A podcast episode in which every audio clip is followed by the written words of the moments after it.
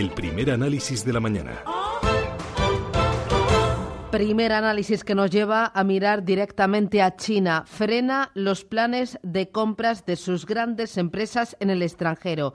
Los flujos hacia otros países han retrocedido un 44% entre enero y julio de este año, al rozar los 49.000 millones de euros. Por sectores, inmobiliario, cultura, deportes o entretenimiento han sido los más afectados hasta julio por esta limitación. Javier Flores de Sinver, ¿qué tal? Muy buenos días. Muy buenos días, Susana. ¿Y por qué esta limitación? ¿Por qué este freno a las inversiones de empresas chinas en el exterior?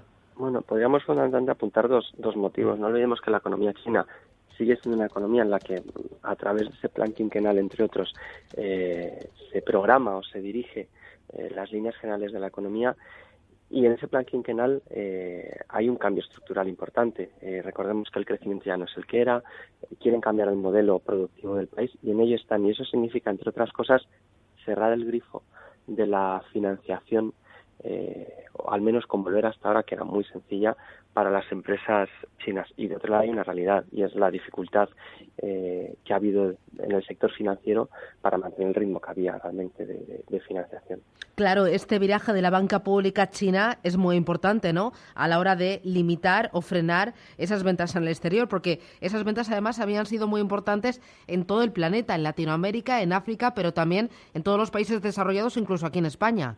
Sí, eran, eran compras, recordemos, muy enfocadas inicialmente en ciertos países, sobre todo, ¿no? A materias primas y consecución de recursos para un ritmo muy fuerte de crecimiento eh, anteriormente, y también a ciertos sectores estratégicos.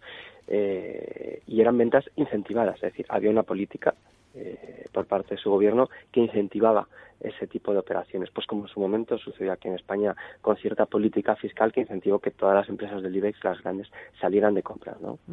¿Tú crees que es una buena noticia que este viraje en la inversión de las empresas chinas en el extranjero eh, estaba tocando ya eh, demasiado alto? ¿Se estaba creando una burbuja?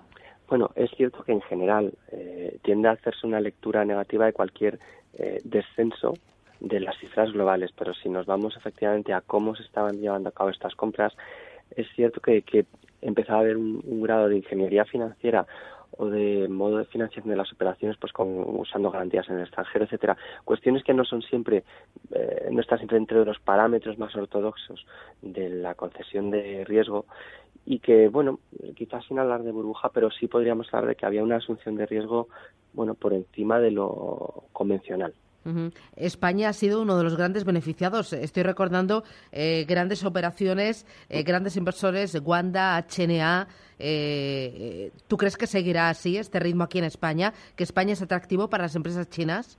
Bueno, España es atractivo para las empresas chinas y a nivel global en general. Hay sectores como el, energético que han captado y siguen captando el interés y seguro que volveremos a ver alguna operación. Pero sí es verdad que ahora, bueno, pues al menos lo que venga de China será tratado con, vamos a decir, con, otro prisma.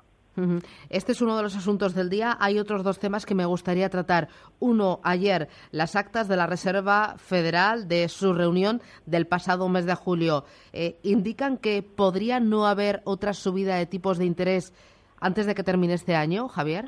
Ese es el debate. Eh, hay una, una preocupación que era, era minoritaria en, en el seno de la Fed y que empieza a ser creciente es sobre la inflación. Eh, caben dudas de si esa inflación eh, que, da un paso atrás y no termina de recuperarse, pues está en una cuestión bueno temporal y es algo transitorio o si es algo que va más allá.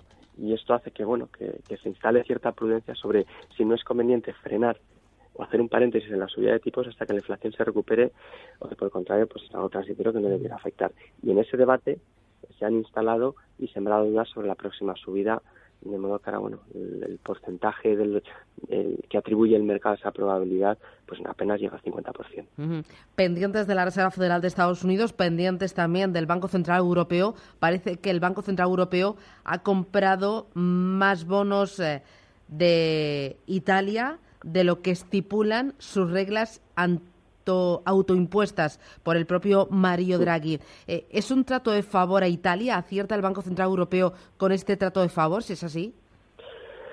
Vamos a ver, la banca italiana es especialmente sensible a la tenencia de, deuda pública, de su deuda pública, y con unas cifras que, que, se encuentran entre las primeras del continente, 133%. Es verdad que un, incremento eh, de la preocupación por los inversores, una caída de esos bonos, pues afectaría a la estructura de balance de la banca italiana. Quizá ahí cabe encontrar la justificación a por qué el BCE está de algún modo sobreprotegiendo eh, de ese riesgo a la banca italiana. Creo, no obstante, que tampoco hay que darle eh, más importancia. Efectivamente, reconozco que son reglas autoimpuestas, unos parámetros generales. Si, cambiamos regla por parámetro general, pues ya no nos parece tan grave ¿no? que se haya superado cierto, cierto límite. Justo ayer conocimos eh, datos de crecimiento económico, los publicó Eurostat eh, de la eurozona. Son muy buenos datos. Esto invita al Banco Central Europeo a reducir las compras de activos antes y más de lo previsto. Ese es el debate ahora en, en el BCE. ¿Cómo reducir las las compras de deuda en un momento en que la economía europea, pues no sé, en Francia está creciendo a un ritmo que no crecía desde 2011, en España crecimiento más rápido en la última lectura desde 2015, también en Austria, muy buenas cifras, desempleo en Alemania sigue cayendo. En fin, em, está viviendo un momento feliz la economía europea y ello eh, aviva la, necesidad de, de plantear ese debate, cómo reducimos o cómo eliminamos los estímulos. Pues lo veremos y lo contaremos. Javier Flores de Simber, gracias. Buen jueves. Igualmente. Adiós.